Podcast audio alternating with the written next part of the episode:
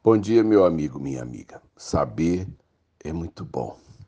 Nesses dias de leitura bíblica, eu estou estudando o período chamado interbíblico, que é aquele que vai entre o último livro do Antigo Testamento, que chamamos Profeta Malaquias, e o primeiro livro do Novo Testamento, que é chamado é, Mateus, né?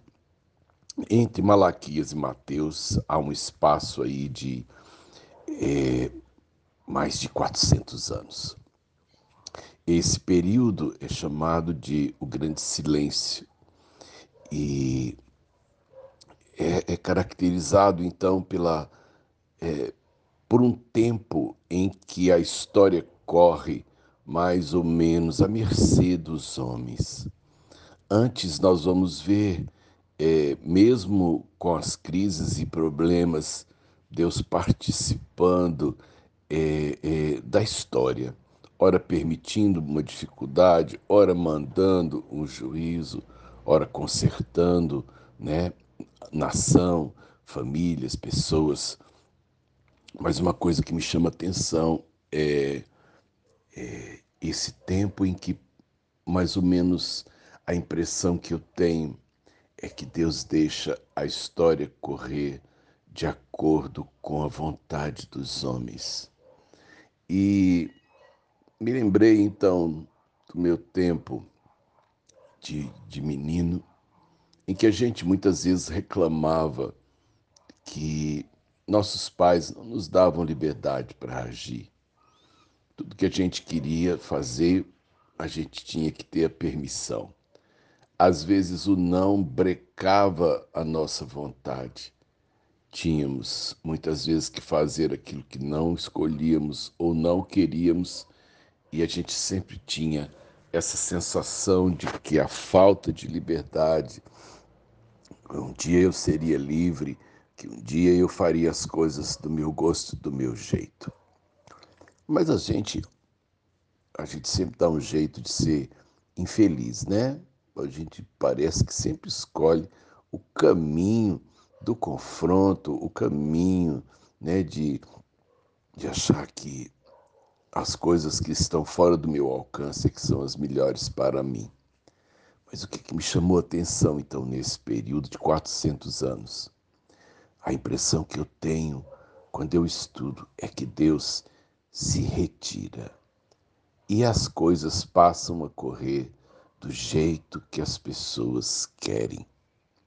E aí, esses 400 anos é um tempo em que é, predomina é, basicamente a ambição, a violência, é, é, a prepotência né, de quem governava, e é como um barco que está navegando sem comando, sem vela.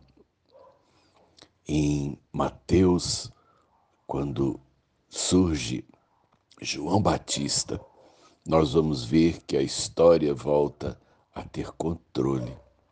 É como um filme desses de é, é, o piloto sumiu, sabe? Quando você assiste aquele filme de que mataram o piloto do avião e que você tem um punhado de pessoas a bordo e tem um avião desgovernado e que fica o povo, o povo de terra tentando fazer com que o avião pouse. Foi isso que aconteceu nesses 400 anos.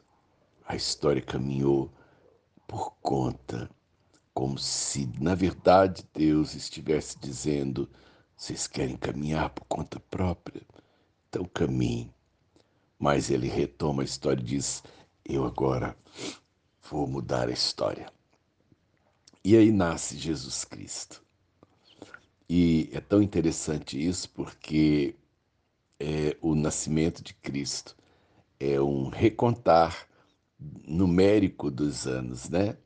Nós estamos no ano 2021 depois de Jesus, depois que a história voltou a caminhar, depois que Deus quebra o silêncio que ele fez por quatro séculos, diz assim: Eu agora vou tomar conta do mundo, eu vou tomar conta da situação. Não pense que a história do mundo nesses dias está fora de controle. Não pense que o mundo está maluco. Deus voltou a falar. E numa manhã como essa, numa devocional como essa, numa notícia é, que você escuta, numa expectativa que alguém reparte, a voz de Deus pode estar presente. É muito bom ouvir a voz de Deus. Terrível mesmo para mim. É o grande silêncio. Sérgio de Oliveira Campos, pastor da Igreja Metodista Goiânia Leste, Graça e Paz.